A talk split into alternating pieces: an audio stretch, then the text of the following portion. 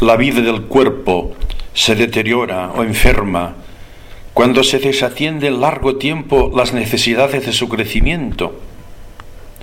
Y eso mismo le ocurre a la vida del espíritu y de la religión cuando se da idéntico supuesto, cae enferma y pierde su lozanía, su vigor y su unidad. Hoy que tanto cuidamos el cuerpo, hay que también cuidar muchísimo al espíritu.